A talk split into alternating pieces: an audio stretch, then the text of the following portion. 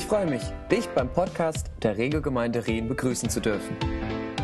Jeden Dienstag hast du hier die Möglichkeit, den in Live-Mitschnitt der Predigt vom Gottesdienst zu Hause oder unterwegs nachzuhören. Auf unserer Website www.regelgemeinde.ch findest du die neuesten Informationen zur Regelgemeinde und auch eine PDF zu dieser Predigt mit der verwendeten Präsentation mit Bildern und Bibeltexten.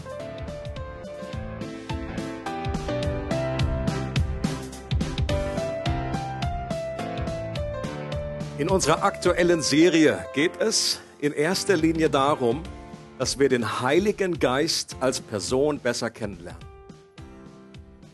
Nicht nur mehr über ihn wissen, das ist gut, aber vor allen Dingen ihn selbst erfahren, ihn als größte Gabe zu schätzen und einen Hunger nach seiner Gegenwart zu entwickeln. Das wünsche ich mir für mich selber, das wünsche ich mir für die ganze Gemeinde, für jeden Gast, der heute da ist, dass du einen Hunger bekommst nach der Person des Heiligen Geistes.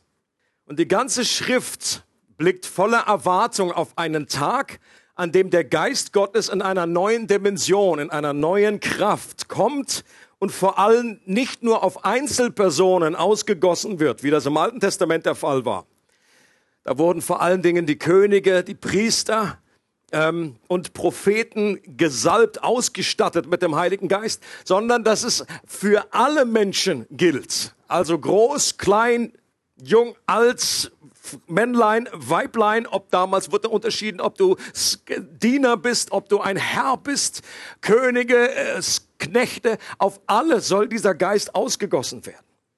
Und das ist nicht nur eine Verheißung unter vielen, sondern die Verheißung. Und deswegen habe ich die Predigt auch so genannt. Die Verheißung.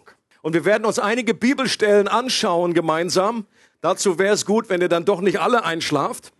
Aber ich glaube, es ist einfach wichtig, dass wir eine gute Grundlage haben, weil dieses Thema, um das es heute geht, gerade auch in der Christenheit, äh, leider Gottes sehr unterschiedlich gesehen wird und dass da viele unterschiedliche Wahrnehmungen gibt und äh, verschiedene äh, Betonungen. Und deswegen möchte ich, dass wir einfach hier eine gute Grundlage haben. Und wir werden uns am Schluss auch Zeit nehmen, um dafür zu beten.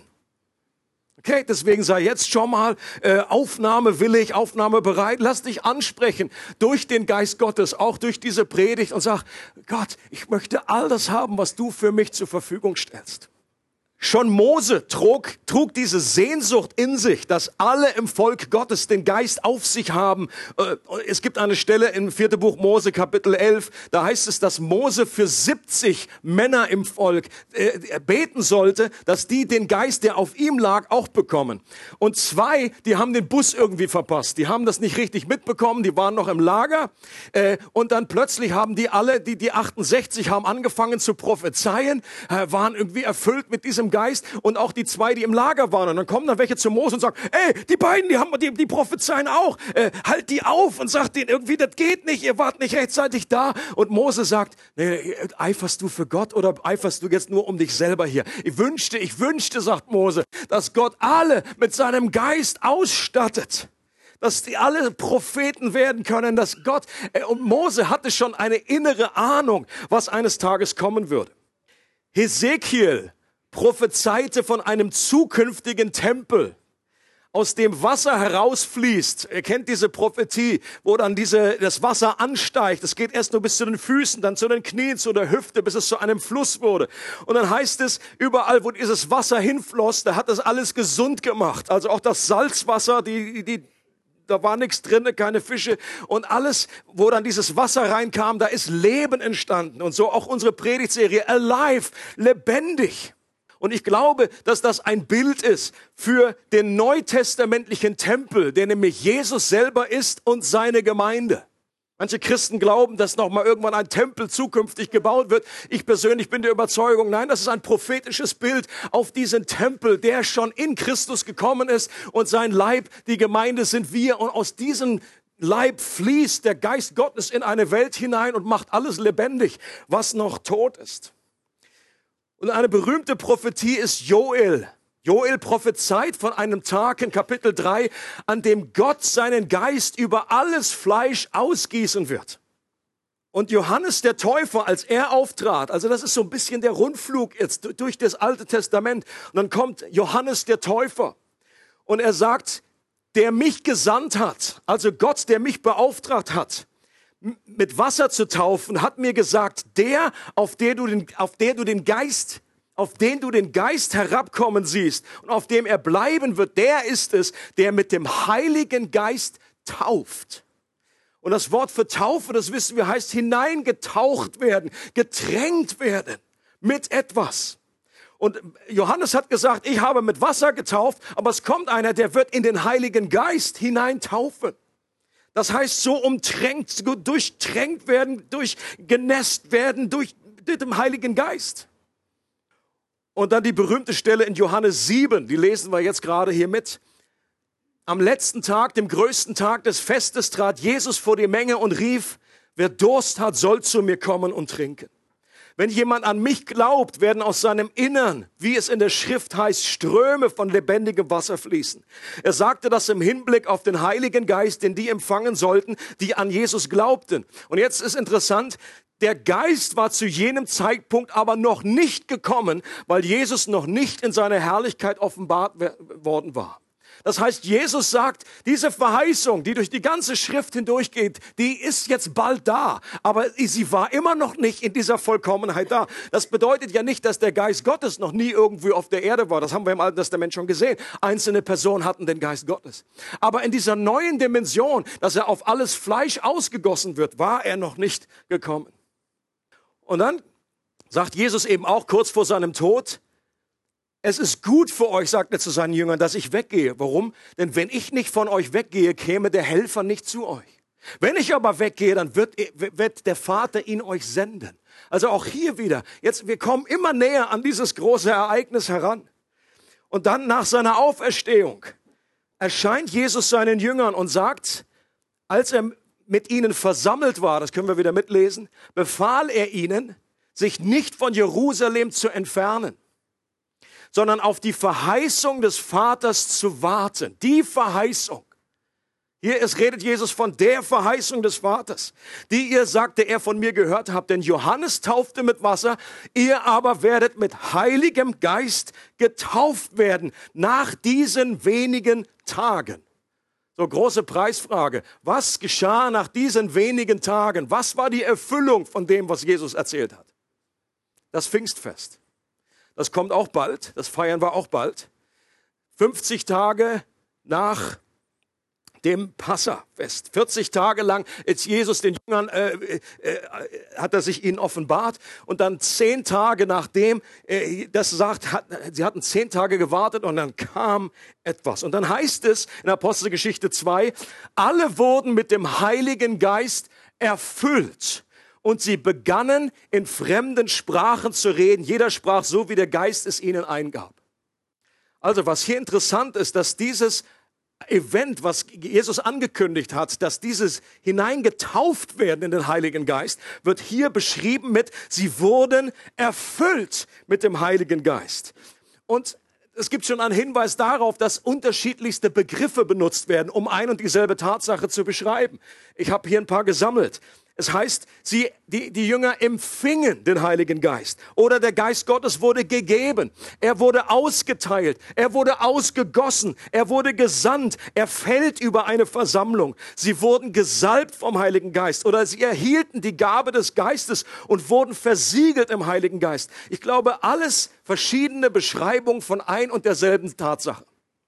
Und die große Frage ist doch die, gilt diese Verheißung mir? Das ist die nächste Überschrift. Gilt diese Verheißung mir? Das möchte ich gerne wissen, wenn ich heute lebe. Okay, ist das nur etwas wie früher? Schön, wenn Dienst und tolles Pfingsten hatten.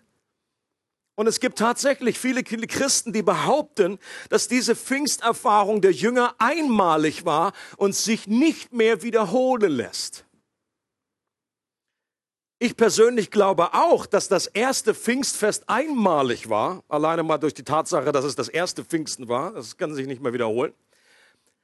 Und auch sicherlich in der, in der Dramatik, in, dieser in diesem spektakulären, was dort geschehen ist, dass diese, äh, äh, die Feuerzungen, die eben auf ihren Köpfen waren. Ich glaube, das ist etwas, ein Zeichen, was wir heute nicht mehr in dieser Art erwarten sollten. Das war das erste Mal, dass der Geist Gottes auf alles Fleisch ausgegossen wurde. Ja, dieses Pfingstfest war einmalig, aber dass die Verheißung, dass dieser Geist Gottes, diese Gabe noch heute auch erlebbar ist, das glaube ich gilt auch heute noch. Da können wir nicht einfach sagen, das war nur für die äh, äh, Christen damals und heute müssen wir uns einfach mit dem begnügen, was, es, was wir so haben. Ein Hinweis darauf hat schon Petrus in seiner ersten Pfingstpredigt äh, aufgegriffen, Apostelgeschichte 2, lest mal hier mit. Er sagt, kehrt um zu den damaligen, die versammelt waren und jeder von euch lasse sich auf den Namen von Jesus Christus taufen. Hier ist die Wassertaufe gemeint. Dann wird Gott euch eure Sünden vergeben und ihr werdet seine Gabe, den Heiligen Geist, bekommen. Denn diese Verheißung, nämlich den Heiligen Geist zu bekommen, gilt euch und euren Nachkommen und darüber hinaus allen Menschen, auch in den entferntesten Ländern, allen, die der Herr, unser Gott, zu seiner Gemeinde berufen wird. Also, wer ist alles da eingeschlossen? Sagt Petrus hier, dass das nur für heute ist? Er sagt, diese Verheißung, die gilt allen, die auch in der Zukunft noch aus den unterschiedlichsten Ländern berufen werden, zu Christus zu gehören, in seine Gemeinde zu gehören. Und da bist du eingeschlossen, wenn du hier heute dabei bist. Diese Verheißung gilt uns. Oder eine weitere, ein weiterer Beleg noch. Ähm, eine berühmte Szene als Petrus in das Haus von Cornelius gerufen wurde. Da war ein wichtiger Schritt, ein wichtiger Übergang von dem, als das Evangelium nur zu den Juden kam und dann zum ersten Mal zu den Heiden gekommen ist, die vorher nicht zu äh, Gottes Volk gehört hatten. Und Petrus brauchte äh, eine übernatürliche Vision, um überhaupt loszugehen. Ein Jude durch und durch, der wäre sonst im Leben nicht, hätte der seinen Fuß nicht in ein heidnisches Haus gesetzt. Und dann bekommt er diese Vision und äh, und dieser Hauptmann Cornelius und sein ganzes Haus, die waren auch schon vorbereitet, die hatten auch irgendeine Engelserscheinung gehabt und gesagt, geht zu Petrus, hol den her und er wird dir Worte des Lebens erklären. Und dann ist interessant, was er erlebt. Petrus preacht das Wort, er predigt und dann heißt es plötzlich, während Petrus noch diese Worte redete, fiel der Heilige Geist auf alle, die das Wort hörten.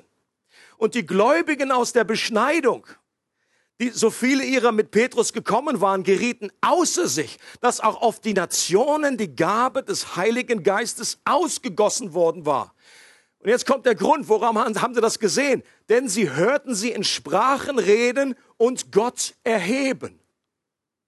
Dann antwortete Petrus, könnte wohl jemand das Wasser verwehren? Das heißt, können wir jetzt den, die nicht taufen, dass diese, die den Heiligen Geist empfangen haben, wie auch wir, sagt Petrus.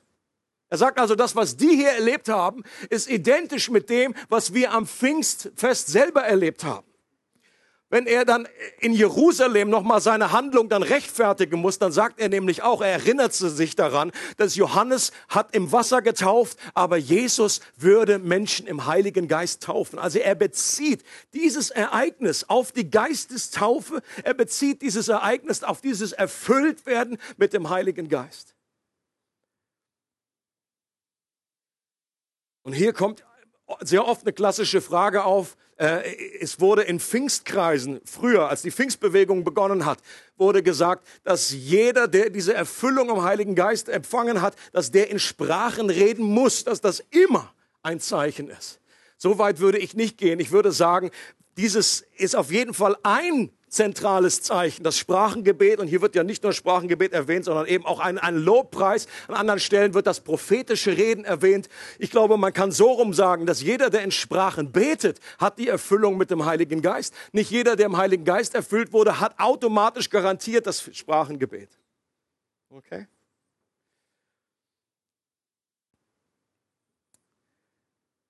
Also ich glaube, es ist hier absehbar von diesen beiden Stellen, dass diese Verheißung nicht nur auf dieses erste Pfingsten beschränkt wurde, sonst hätte es keinen Sinn gemacht, dass kurze Zeit später andere Christen eben auch diese selbe Erfahrung gemacht haben. Und wir werden noch andere Stellen sehen. Eine weitere Frage, die immer wieder gestellt wird, und damals, als ich Theologie studiert habe, da wurde diese Frage rauf und runter diskutiert hin und her und so ist das nicht. Eine Frage ist, ist die Geistestaufe nicht die Wiedergeburt? Hat man ja, äh, eigentlich kein Christ ist gegen diesen Begriff Geistestaufe, der steht ja in der Bibel drinne. Aber viele Christen würden sagen, das ist doch das, wenn ich zum Glauben komme, wenn mein Geist in mir erneuert wird. Ich habe doch den Heiligen Geist, wenn ich Christ bin. Und es gibt auch eine berühmte Belegstelle dafür. In Römer 8, 9 heißt es, wenn aber jemand Christi Geist nicht hat, dann ist er nicht sein. Das heißt, er gehört nicht zu Christus. Das heißt, hier können wir doch von ableiten, dass jeder Christ den Heiligen Geist hat. Und hier würde ich sagen, yes, we can. Das stimmt. Wir können davon ausgehen. Ich glaube, jeder Christ, es gibt eine andere Stelle, wo es heißt, äh, ohne den Geist Gottes können wir Jesus gar nicht Herr nennen. Es, es geht nur durch den Geist Gottes. Du kannst überhaupt, du hast nur die Offenbarung bekommen, dass, der, dass Gott Gott ist, dass Jesus real ist, dass er vor deine Sünden gestorben ist, dass je, der Heilige Geist hat diese Lampe angeknipst in deinem Leben. Das geht gar nicht ohne.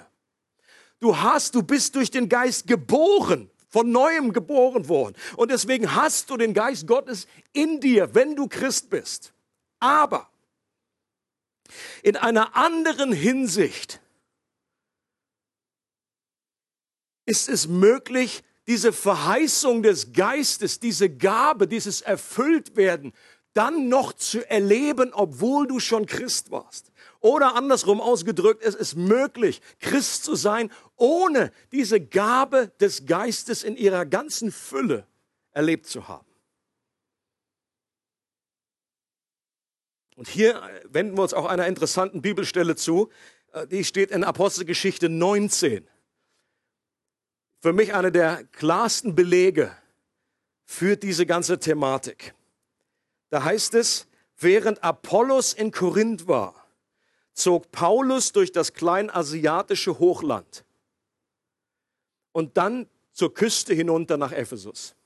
Dort traf er auf eine Gruppe von Jüngern die seine Aufmerksamkeit auf sich zogen. Und dann fragt er, habt ihr den Heiligen Geist empfangen, als ihr zum Glauben gekommen seid? Die Elberfelder Übersetzung, äh, die übersetzt hier noch dramatischer oder deutlicher, nachdem ihr, habt ihr den Heiligen Geist empfangen, nachdem ihr zum Glauben gekommen seid.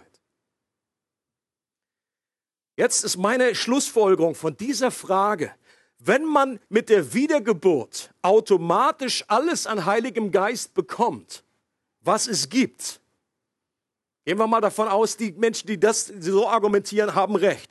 Wenn man Geist, die Geistestaufe erlebt hat und wenn du von neuem geboren bist, wenn du gläubig geworden bist, wenn das stimmt, dann macht diese Frage, die Paulus hier stellt, keinen Sinn. Könnt könnt ihr nachvollziehen? Ich glaube, hier Michael Eaton benutzt immer folgendes, äh, folgende Veranschaulichung.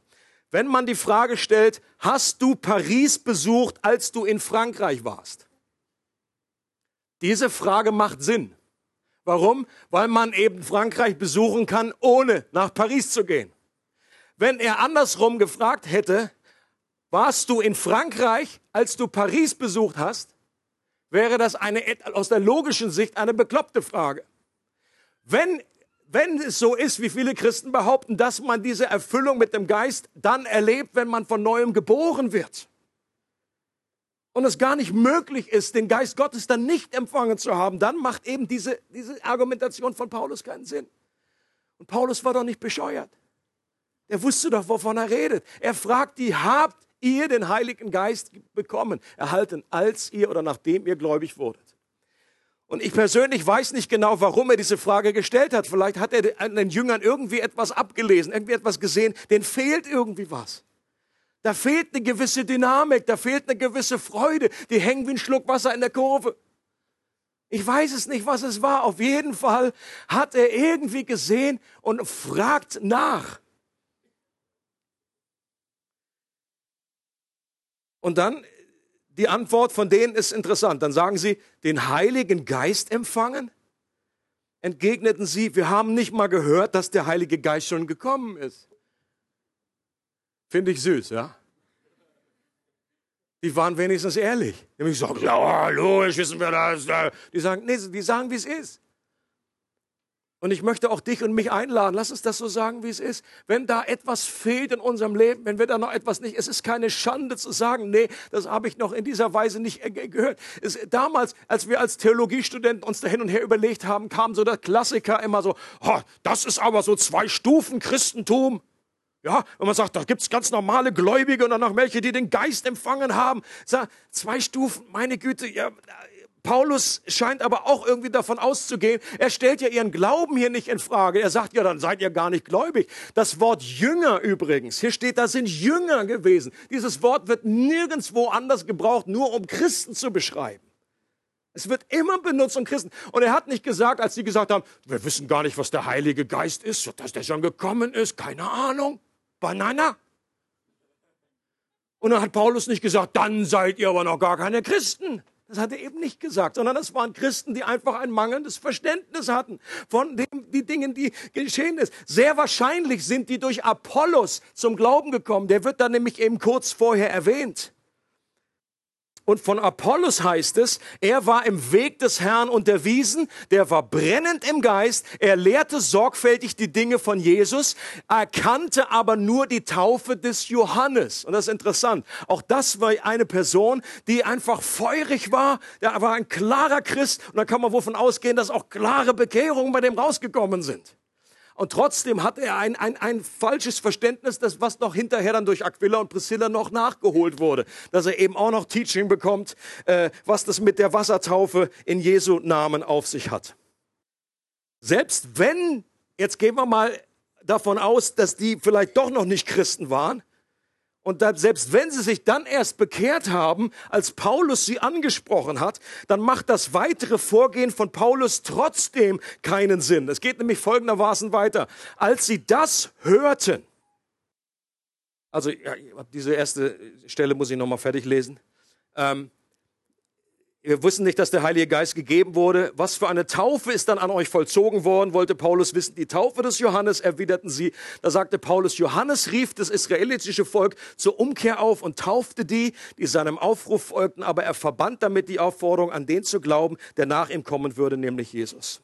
So, und dann kommt, übrigens, diese Stelle ist 20 Jahre ungefähr nach dem ersten Pfingstfest. Auch es gibt viele Christen, die behaupten, ja, okay, das war einfach nur am Anfang, am Übergang, als zum ersten Mal dann das Wort Gottes zu den Heiden ging, dass sich dann irgendwie Gott auf, auf übernatürliche Art und Weise in diesem Geistausgießung so offenbart hat. Aber hier an dieser Stelle sind wir 20 Jahre nach Pfingsten, also spätestens da, das ist nicht mehr kurz danach. Spätestens da würde man sagen, okay, haben jetzt alle verstanden, alle, alle geschnallt. Offenbar ist es doch eine normale Art und Weise, wie dieser Geist ausgeteilt wurde. Und dann heißt es, als sie das hörten, nämlich dass es noch eine andere Taufe gibt und dass es den Heiligen Geist gibt, äh, ließen sie sich auf den Namen von Jesus, dem Herrn, taufen. So, und jetzt können wir wohl davon ausgehen, wenn Paulus, der Apostel, jetzt Leute im Wasser tauft, dass die spätestens dann richtig gläubig waren. Right? Seid ihr alle da oder alle eingeschlafen? Spätestens dann. So, und, und, und da würden, die meisten Christen würden doch sagen, okay, jetzt, jetzt sind wir fertig, Paket ist zu, mehr gibt es nicht. Geistestaufe hat stattgefunden, ist Teil der Wiedergeburt. Der Taufe ist die äußere äh, Sichtbarmachung von dem. Die viele Christen würden hier aufhören und sagen, that's it. Halleluja, herzlich willkommen, schön, dass ihr Christen seid. Weiter geht's. Traktat in die Hand, jetzt geht weiter. Und dann dann heißt es, und als Paulus ihnen dann die Hände auflegte, kam der Heilige Geist auf sie herab und sie redeten in geistgewirkten Sprachen und machten prophetische Aussagen. Es waren etwa zwölf Männer, die zu dieser Gruppe gehörten. Für mich eine der klarsten Stellen, dass es einen Unterschied gibt, inhaltlich und sehr oft auch zeitlich, zwischen dem, der, dem, dem Punkt, wo wir Kinder Gottes werden, wo wir zum Glauben kommen und dem Zeitpunkt, wo wir den Geist in dieser Hinsicht empfangen. Und wenn das die einzige Stelle wäre, dann würde ich auch vorsichtiger sein in meinem Preaching. Ich denke, man sollte nie irgendwie auf eine einzelne Stelle irgendwie ein großes Lehrgebäude aufbauen. Ist immer gefährlich. Aber es ist eben nicht die einzige Stelle. Es gibt einige Belege in der Schrift, wo Menschen, die in einer Hinsicht den Heiligen Geist bereits hatten, ihn in einer anderen Weise in besonderer Fülle erhielten. Bestes Beispiel, oder ich zähle einige Beispiele auf, das erste seht ihr da schon, ist Jesus selber. Hatte Jesus den Heiligen Geist vor seiner Wassertaufe? Frage. In einer Hinsicht, of course. Ich meine, er war immerhin, der Engel kommt zu Maria und sagt, der Geist Gottes wird über dich kommen. Und er wird das zur Geburt bringen. Jesus wurde durch den Geist Gottes geboren. Und es heißt interessanterweise von Johannes dem Täufer, dass der schon erfüllt war von Mutterleib an. Wollen wir jetzt erwarten, will mir irgendjemand äh, klar machen wollen, dass Johannes der Täufer mehr vom Geist Gottes erfüllt war als Jesus, der Sohn Gottes? Äh. Also, das wäre eine interessante Argumentation. Also Jesus hatte den Geist Gottes.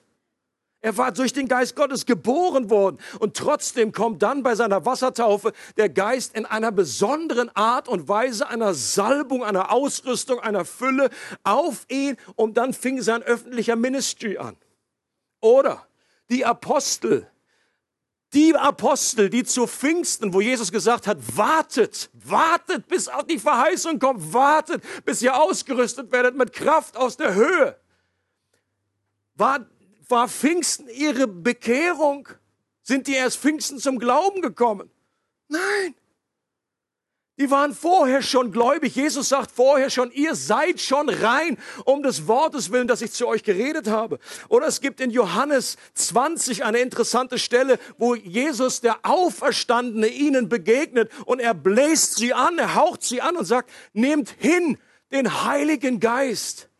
Spätestens dann hatten die Jünger schon den Geist Gottes. Und trotzdem sollten sie noch warten, bis der Geist Gottes ausgegossen wird in Fülle an Pfingsten. Oder die Jünger in Samaria. Da kommen wir gleich noch zu, diese Stelle lese ich klar. Saulus, der zu Paulus wurde, hat ein Bekehrungserlebnis, das sehr, sehr dramatisch war. Gott offenbart sich ihm, Jesus redet mit ihm und dann heißt es, und dann ist er drei Tage lang blind und muss warten, bis ein anderer zu ihm kommt, der Hananias. Und Hananias kommt zu ihm und sagt, ich habe einen Auftrag von Gott, ich soll mit dir beten, damit du wieder sehen kannst und damit du erfüllt wirst mit dem Heiligen Geist. War Paulus schon gläubig zu der Zeit? Yes, ich bin nicht 100% überzeugt. Er hatte schon diese Begegnung mit Jesus gehabt und jetzt kommt noch Hananias und betet mit ihm. Oder das Haus des Cornelius, das haben wir gelesen, Apostelgeschichte 10 und äh, Kapitel 11.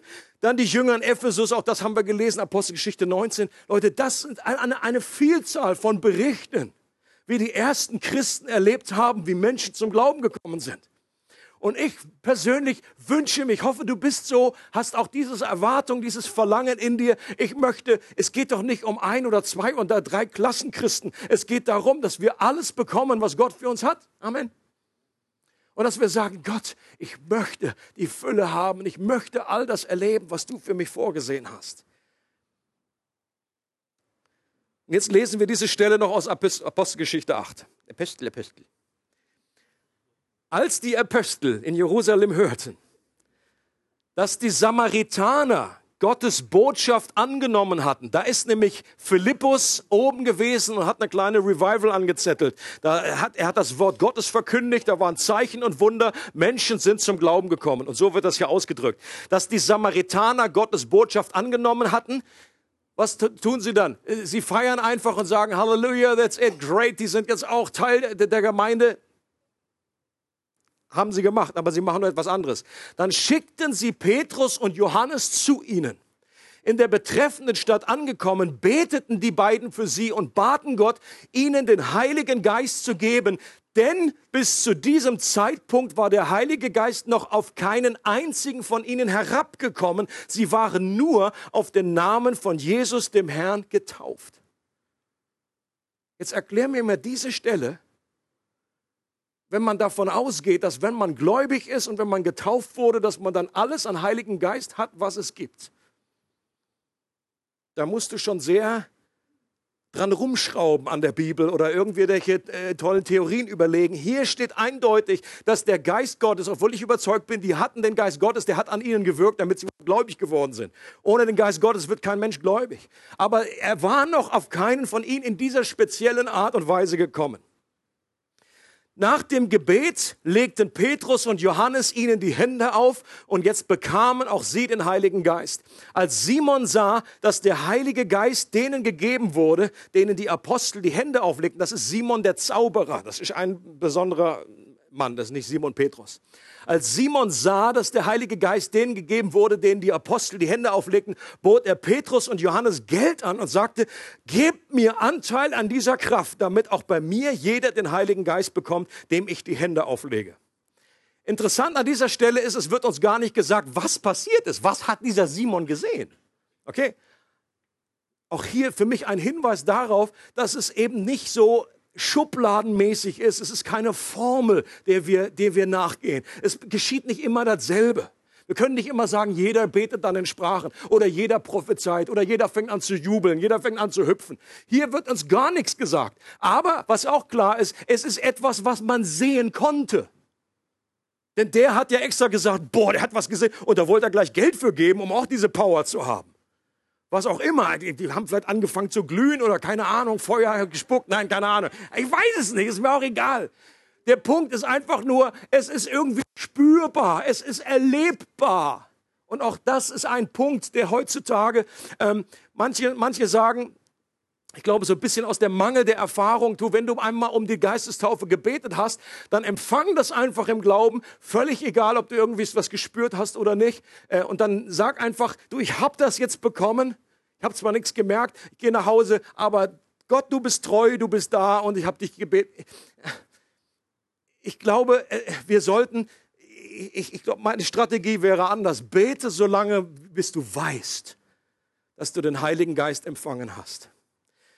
Wenn Paulus fragt, habt ihr den Heiligen Geist empfangen, als ihr gläubig wurdet? Dann muss es doch eine Antwort geben, dann müssen wir doch in der Lage sein können, eine Antwort zu geben, dass wir das wissen. Wie hätte Paulus das erwarten sollen, dass die, wenn, wenn das wirklich nur so, ja, ich habe es im Glauben genommen, ja, ich weiß irgendwie ist der Geist da, weil ich gläubig bin, weil ich an Jesus, äh, weil ich sein Kind bin. Äh, ich glaube, das reicht nicht aus. Es ist eine Erfahrung. Und das muss nicht jedes Mal spektakulär sein, das muss nicht jedes Mal gleich sein bei den Leuten, aber es ist etwas, was wir erfahren können. Deswegen auch die Frage an dich und mich. Hast du den Heiligen Geist empfangen, als du gläubig wurdest, nachdem du gläubig wurdest? Stell dir vor, Paulus steht jetzt vor dir und fragt dich, hast du? Und Leute, hier Nein zu sagen oder ich weiß es nicht, ist keine Schande. Besser on the safe side, besser als zu sagen, ja, ich glaube schon irgendwie, ich hoffe ja. Sondern lieber sagen, ah, ich, ich bin nicht sicher, aber ich wünsche mir das, ich sehne mich danach. Als ich damals Christ äh, wurde und ich kam dann irgendwie zurück aus Australien, meine erste Konferenz, zu der ich dann hin bin, da war dann irgendwie so ein deutscher Preacher, der wohnte in Frankreich und der hat dann eben auch erzählt von dieser Geistesfülle, von dieser Geistestaufe, die es gibt. Und dann habe ich auch für mich beten lassen. Und in dem Moment, als gebetet wurde, habe ich noch nichts mal Dramatisches erlebt. Es waren irgendwie keine Kuhglocken, es war nichts. Es war keine Feuerzeichen, es war nichts irgendwie Übernatürliches, wo ich so, oh, Rhabarber, Rhabarber. Banane auch nicht. Aber als ich dann ein paar Tage später mit meiner damaligen Freundin, die, die, hatte das schon ein bisschen länger erlebt und wir sind dann irgendwie weggegangen an so einen Bach da und dann hat sie mich ermutigt und gesagt, jetzt einfach äh, fang an, einfach in Sprachen zu beten. Und ich sagte, ja, wie denn? Ja, einfach fang einfach an. Das war so ein gewisser Glaubensschritt. Und in dem Moment, wo ich da angefangen habe, da habe ich gespürt, wie etwas aus mir herausgeflossen ist, Worte, die ich eben jetzt mir nicht vorher überlegt hatte. Und ich habe gemerkt in diesem Moment, dass eine unglaubliche Freude aufgestiegen ist in diesem, in diesem Moment, dass ich wusste, dass ich wusste, dass ich wusste, dass Gott mich liebt. Das heißt in Römer 5, die Liebe Gottes ist ausgegossen in eure Herzen durch den Heiligen Geist, der euch gegeben ist. In dem Moment gibt es einen riesen Unterschied zwischen der Tatsache, dass du eigentlich theoretisch weißt, ja, ich bin jetzt Kind Gottes, oder du weißt es aus einer Erfahrung, dass der Heilige Geist jetzt dieses, diese Wahrheit hell macht, anleuchtet leuchtet. Du kannst ganz langsam mehr Licht bekommen, indem du so einen Dimmer anmachst. Ich glaube, das ist unser Leben der Heiligung. Oder es wird ja morgens irgendwie dieser Vorhang weggenommen und du also, hast so ein, so ein Erlebnis der Helligkeit. Und ich glaube, das ist das, was die Geistestaufe beschreibt. Und Leute erleben unterschiedliche. Manche erleben einfach eine große Kraft, die in ihr Leben kommt. Ein Freund von mir, der hat irgendwie vorher immer Probleme gehabt, die Bibel zu lesen. Nach einem Kapitel war er total tot, erschlagen. So, hast du wieder gelesen? Ja, ein Kapitel, ich bin halt total am Ende. Alter Falter, muss wieder zurück zum Mickey Mouse oder Calvin und Hobbes. Und nach seiner Geistestaufe hat der einfach die Bibel verschlungen oder ging es um einiges leichter, dass er gesagt hat, boah, auf einmal ist eine Freude da, das Wort Gottes zu lesen. Andere Leute er, er, erleben eine Gewissheit, dass sie jetzt plötzlich ja wirklich wissen, dass sie errettet sind, dass sie errettet bleiben.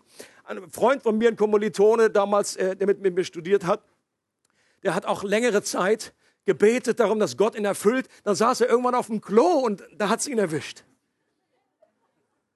Finde ich super. Für Gott ist kein Ort so unheilig. Es gehört alles zusammen. Alles ein, ein, ein Leben. Und, und er kam dann ganz begeistert, gesagt, boah, Wolf, ich habe einfach diese Fülle Gottes erlebt, bet jetzt auch in Sprachen und so weiter, war ganz happy. Ich möchte dich und mich ermutigen, dass wir uns ausstrecken, dass wir einen Hunger danach bekommen. Ich hoffe, du bist jetzt im Moment hungrig und durstig danach und sagst, ich möchte das, was Gott versprochen hat. Wenn du es noch nicht erlebt hast oder dass du einfach es wieder neu erwächst in deinem Leben oder eine neue Fülle bekommst. Das ist ja das, äh, auch das Interessante, dass was wir einmal bekommen haben, auch erneut bekommen können. In Apostelgeschichte 2, dieselben Jünger, die 120, die oben im Obergemach waren, die, die die Pfingsten erlebt haben, auf die der Heilige Geist herabgekommen ist, die wurden in zwei Kapiteln später wiederum erfüllt mit dem Heiligen Geist. Und da hat niemand vom Himmel gerufen und sagen, boah, ihr, ihr habt ja schon unverschämtes Pack gieriges Volk. Leute, mehr, ein, ein, ein, ein Wunsch nach mehr vom Heiligen Geist zu haben, das kann nie verkehrt sein. Da ist auch mal so eine völlig bescheuerte Theologie, hat man die Runde gemacht, wenn man sich so öffnet für irgendetwas, wenn es das gar nicht gibt, wenn man sich so ausstreckt nach was, was Gott vielleicht gar nicht verheißen hat, dann ist vielleicht, dann öffnet man sich irgendwelchen dämonischen Mächten und dann kommt dann irgendwie so ein Kasper in dein Leben. Ich sage, hallo? Wo sind wir denn hier? Was ist denn das für ein Gottesbild? Wenn wir uns nach mehr von Gott ausstrecken können, ich sage immer, das Schlimmste, was passieren kann, ist, dass du nichts erfährst. Das Schlimmste ist, dass du nichts bekommst. Das ist doch das Schlimmste. Was ist denn das für ein Gottesbild? Dass du, wenn ein Kind zu mir kommt und sagt, Papa, du hast da, gibt's so eine Verheißung. Ich glaube, da willst du noch mehr mir geben, noch mehr mir schenken, noch mehr Taschengeld. Ich sage, was? Und dann werde ich ihn erstmal verfluchen für diese, für, dieses, für diese Bitte, für diese unglaubliche Anmaßung. Jesus hat doch ausdrücklich gesagt, wenn, wenn ihr, die ihr böse seid, euren Kindern gute Gaben zu geben versteht, wie viel mehr wird der Vater im Himmel den Heiligen Geist geben, denen, die ihn bitten. Und wenn du um einen Stein, wenn du um, um ein Brot bittest, dann wirst du keinen Stein bekommen. Wenn du um einen Fisch bittest, dann wird der, der Herr keinen Skorpion geben, wird er nie irgendwie mit irgendwie was äh, Dämonischen da rein äh, beglücken. Und die ganze Kirchengeschichte erlebst du immer wieder, wenn du, wenn du Biografien liest, erlebst du ein ums andere Mal, wie Menschen, die schon gläubig waren, eine neue Dimension und eine Erfahrung mit dem Heiligen Geist gemacht haben. Ich lese noch zwei, drei vor. Blaise Pascal, der berühmte Mathematiker. Als er, nachdem er gestorben war, hat man in seinem Mantel eingenäht etwas gefunden. Und das hieß folgendermaßen. Dieser Zettel eingenäht in seinem Mantel am heutigen Tag der Gnade, 1654, also direkt vorgestern. Von halb zehn Uhr abends bis eine halbe Stunde nach Mitternacht. Feuer, Gewissheit, Gewissheit. Empfinden, Freude, Friede. Vergessen der Welt und aller Dinge außer Gott. Freude, Freude, Tränen der Freude. Weißt du, was man, fällt mir jetzt gerade ein, was man sagen könnte nach so einem, bei so einem Zettel? Mensch, Bläs, das sind noch nicht mal richtige deutsche Sätze. Was ist denn das für eine Theologie? Du hast das doppelt geschrieben. Gewissheit, Gewissheit. Stell dir mal vor, es hätte sich jemand drauf tätowiert. Und er gesagt, Alter, du hast das Wort doppelt.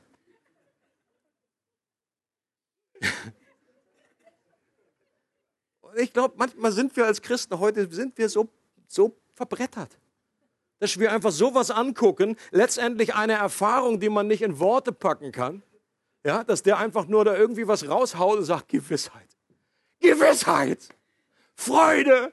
Ja, Freude. Gott ist da. Gott ist wirklich, er liebt mich wirklich. Und wir gucken dann einfach äh, und, und korrigieren dann noch und sagen, boah, fehlt ein Komma. Bläs. Ich meine, wer so einen Namen schon hat. Kein Wunder, dass Gott ihn da einfach übermäßig beschenkt hat.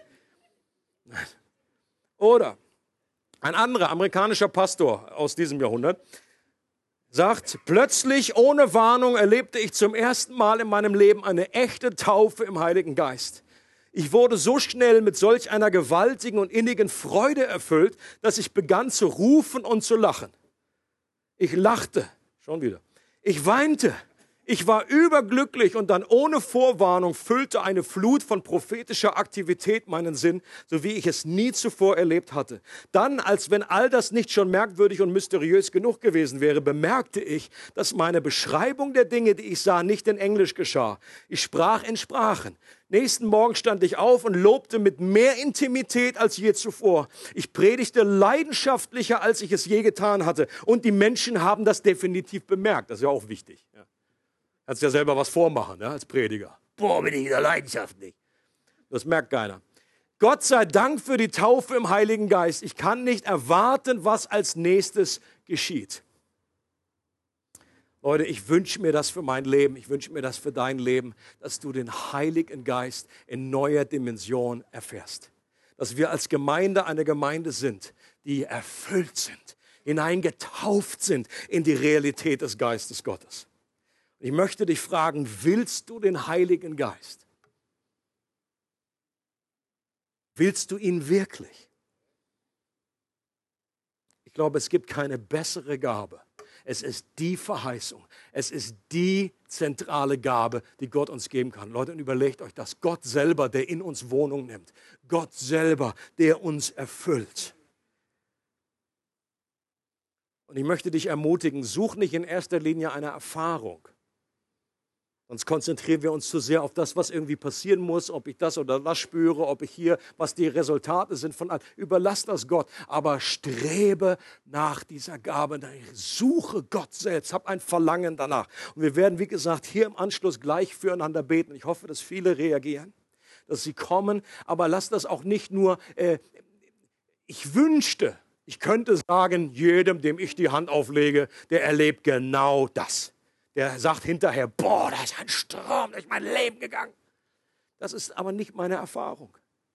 Aber lass uns davon nicht abhalten, sondern lass das einfach ein, vielleicht eine Initialzündung sein, dass du die nächsten Tage, dass du die nächsten Wochen, dass du die nächsten Monate, lass es so lange dauern, wie es will. Aber wenn du ein Verlangen hast und sagst, Gott, koste es, was es wolle, gib mir diese Gabe, gib mir die Fülle des Geistes Gottes, dann sollte es egal sein, ob es heute passiert oder später oder auf dem Klo oder wie auch immer.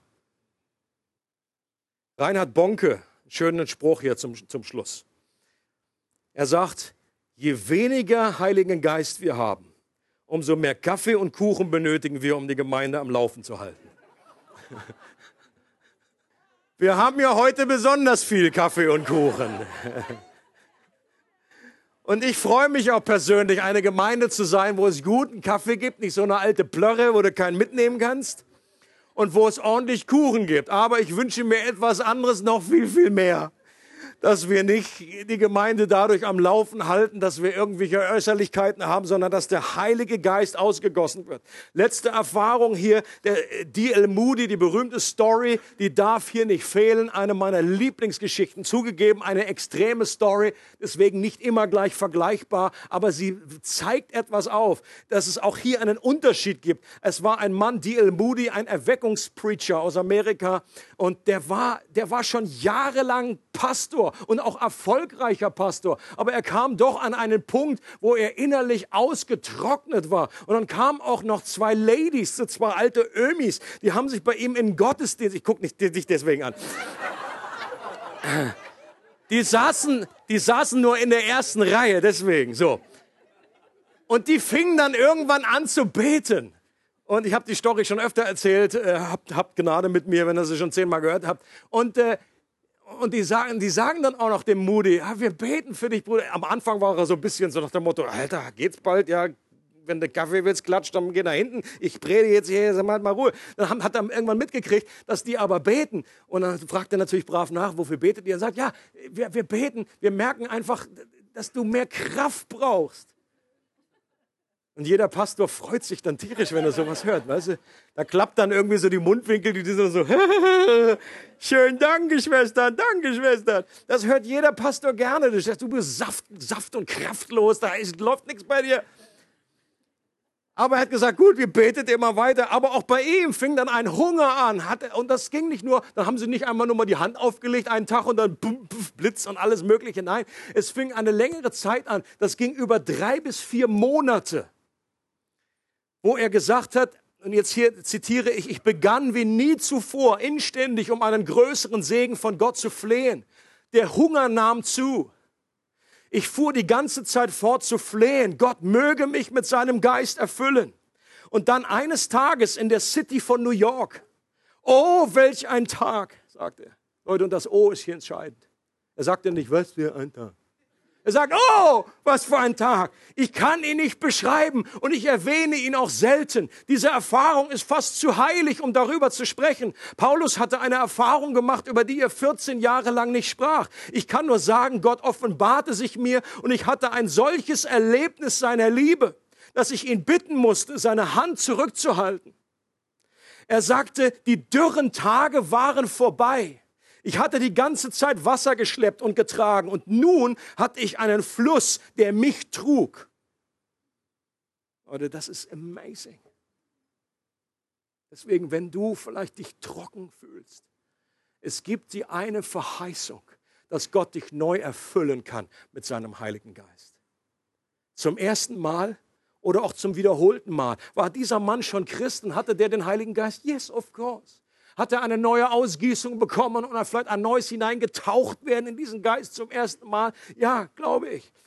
Und interessant ist, dass er um den Segen Gottes betete, um eine Fülle des Geistes. Und was er aber erlebt hat, war eine größere Liebe. Ist euch das aufgefallen?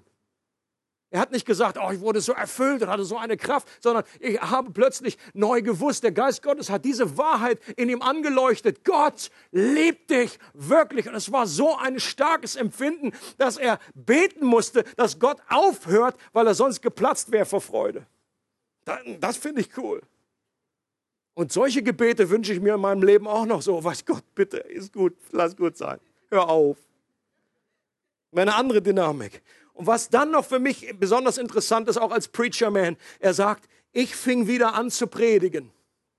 Die Predigten selbst waren nicht anders. Ich habe keine neuen Wahrheiten präsentiert. Und doch bekehrten sich plötzlich Hunderte. Und ich wollte nie mehr an den Ort vor dieser Erfahrung zurück. Selbst wenn du mir die ganze Welt angeboten hättest, wäre das nur ein kleiner Staubkorn im Vergleich. Und auch ein Lieblingszitat von, von ihm, äh, das derselbe Moody, das habe ich auch schon öfter erzählt, der dann gefragt wurde, irgendwann mal später, Bruder Moody, glaubst du an die Erfüllung mit dem Heiligen Geist? War dann auch wahrscheinlich so ein Skeptiker, der irgendwie fragen wollte, er wollte ihn irgendwie einordnen, bist du hier so eine Pfingstpflanze? Oder wie siehst du das Ganze theologisch hin und her? Und er sagte einfach nur, seine Antwort ist so cool, ja, ich glaube an die Erfüllung mit dem Heiligen Geist, aber bin nicht ganz